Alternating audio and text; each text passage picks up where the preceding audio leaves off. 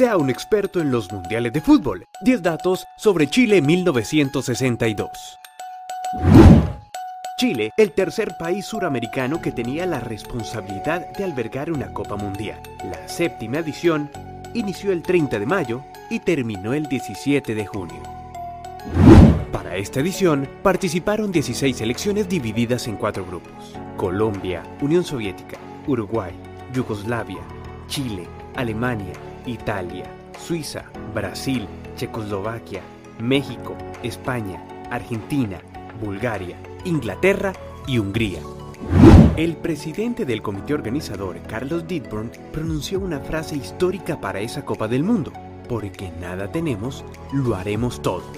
Los australes empezaron a trabajar en conjunto para edificar estadios, vías, hoteles y hasta la primera estación de televisión.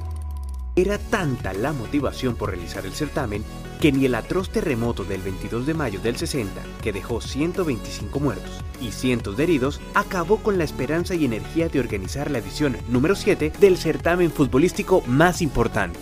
Lastimosamente, Deadburn no pudo ver realizado su sueño de ver la gran copa que hicieron, ya que falleció un mes antes de un paro cardíaco.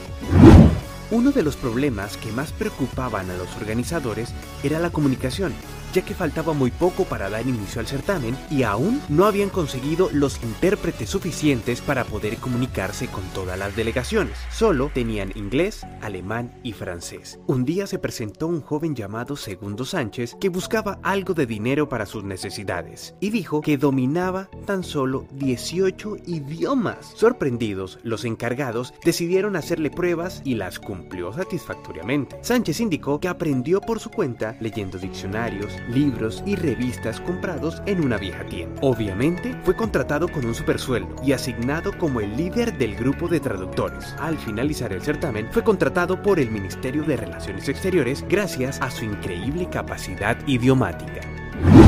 Colombia debutaba en una Copa del Mundo. Consiguió dos derrotas y un empate histórico frente a la Unión Soviética perdió contra Uruguay dos goles por uno y por goleada 5 por 0 frente a Yugoslavia. Pero ese histórico empate con la Unión Soviética quedó marcada en la historia, ya que a los 11 minutos perdía 3 por 0 y a los 56 ya el marcador reflejaba 4 goles por 1. Pero con mucho amor propio, los cafeteros alcanzaron el 4 por 4 a 4 minutos del final del partido. Varios diarios empezaron a bromear con la sigla bordada en el pecho de los soviéticos, CCCP, al afirmar que significaba con Colombia casi perdemos. En ese partido del 4-4, Marcos Cole anotó el único gol olímpico de los mundiales y se lo anotó a la araña negra, a Lev Yassin. El gol asombró a más de 8.000 espectadores en el estadio ese 3 de junio, que serían testigos de la remontada cafetera, porque con ese histórico gol el partido se ponía 4 por 2 y en tan solo 9 minutos ya estaban 4-4. Durante el choque de cuartos de final entre brasileños e ingleses, un perrito entró al campo de juego. El árbitro no tuvo otra opción que detener el juego. Entre jugadores y policías intentaron agarrar al animalito, pero este hábilmente esquivaba a sus perseguidores, hasta que Jimmy Graves se puso en cuatro patas y acercándose lentamente pudo agarrar al tierno intruso y lo entregó a un policía. Toda la afición empezó a aplaudir mientras el perrito lo retiraban. Eso sí, a Graves le quedó un recuerdo ya que el intrépido animalito le orinó la camiseta.